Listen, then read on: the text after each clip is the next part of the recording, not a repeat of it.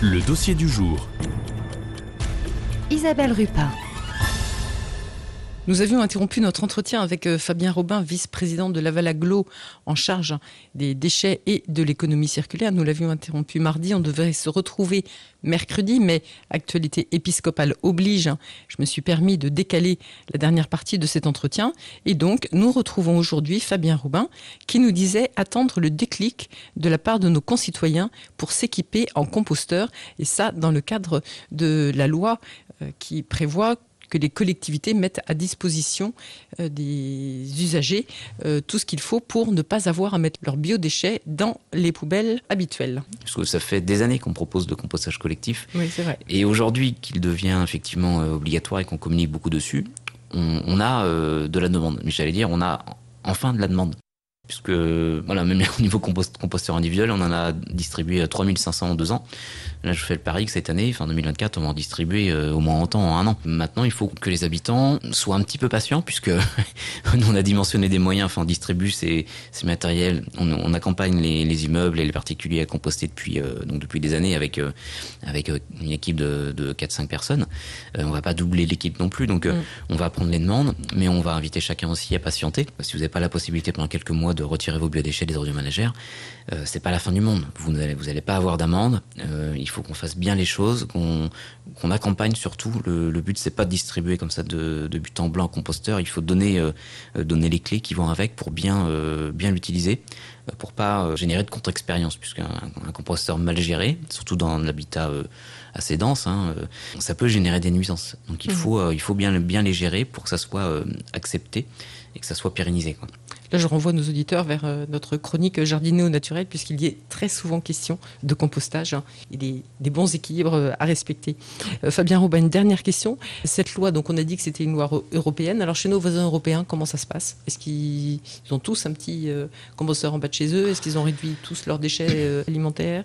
Alors c'est très varié. Hein. globalement, on peut dire que plus on est riche, euh, plus on produit de déchets. Alors c'est vrai aussi pour les biodéchets. Hein. Un Allemand va produire plus qu'un Français, un Français va produire plus que, je, enfin j'ai pas les chiffres encore, mais je pense qu'on, en tout cas, on produit plus plus qu'un Espagnol ou qu'un Italien.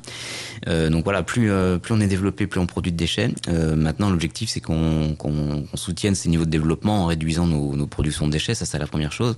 Et on est tous les pays européens sont priorisent la réduction de, de nos déchets avec de l'économie circulaire qu'on essaie d'instruire à tout niveau, hein, de la production à la consommation et puis recyclage derrière. Alors maintenant, sur, au niveau européen, c'est très varié, mais on va retrouver à peu près la même solution qu'en France.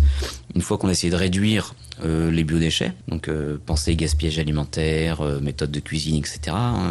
Euh, derrière, eh bien, on a on a deux principaux systèmes, hein, soit soit on composte, soit on, on collecte ces déchets une fois qu'on les a collectés, bah, soit on les composte de façon un peu plus industrielle, euh, soit on, on, les méthanise. On a de plus en plus de méthaniseurs agricoles euh, sur le département, mais globalement dans les territoires euh, ruraux, puisque ça mmh. participe aussi de la production d'énergie verte, hein, le, le, biogaz, et on en a besoin pour notre indépendance énergétique et les, les, les, biodéchets alimentaires ou de l'agroalimentaire peuvent rejoindre cette filière et produire bah, donc à la fois du biogaz pour euh, comme carburant, enfin comme énergie, et un amendement, un amendement qui euh, qui permet de euh, un retour au sol également pour l'agriculture. Donc ce qu'on n'arrivera pas, enfin globalement c'est un peu le schéma, hein, ce qu'on n'arrive pas à composter au niveau individuel ou collectif, ça rejoint des filières industrielles qui elles euh, ont un lien plus direct avec euh, l'agriculture, soit avec du compostage vraiment industriel, soit avec donc de la, de la méthanisation. Effectivement, je retiendrai, euh, Fabien Robin, ce que vous avez dit, c'est que plus on est riche et plus on produit de déchets. Et ça, c'est quand même assez, euh, assez révélateur. Et que, effectivement, vous disiez en préparant l'émission que dans les pays pauvres, il n'y a quasiment pas de déchets parce qu'ils s'organisent pour. Euh, Tout est réutilisé. Pas, ouais. Effectivement, il y a assez peu de déchets, oui, mais ouais. si, si, on recule d'il y a 40-50 ans, euh, je pense qu'on voilà, on, on, on, voit rapidement, enfin, on, on, peut observer rapidement l'évolution qu'il y a eu avec des modes de consommation effectivement un peu, un peu débridés, mais qu'on a subi hein, et dont on essaie de, de s'extirper petit à petit aujourd'hui. Mais il faut, faut, avoir conscience qu'au niveau individuel, on a des leviers, on a aussi un, un, libre arbitre quand on est dans un magasin ou quand on a une envie d'acheter. Voilà. Euh, Aujourd'hui, il, y a, il y a tout, il y a tout le secteur de la réparation qui essaie de se remettre en place. Euh, il faut repenser à réparer, à relooker, à, à donner une seconde vie à nos objets pour, euh, Euh, déjà pour plus de satisfaction individuelle, euh, une meilleure aussi économie familiale. Hein. Aujourd'hui, on a beaucoup de gens ont du mal à, du mal à joindre les deux bouts.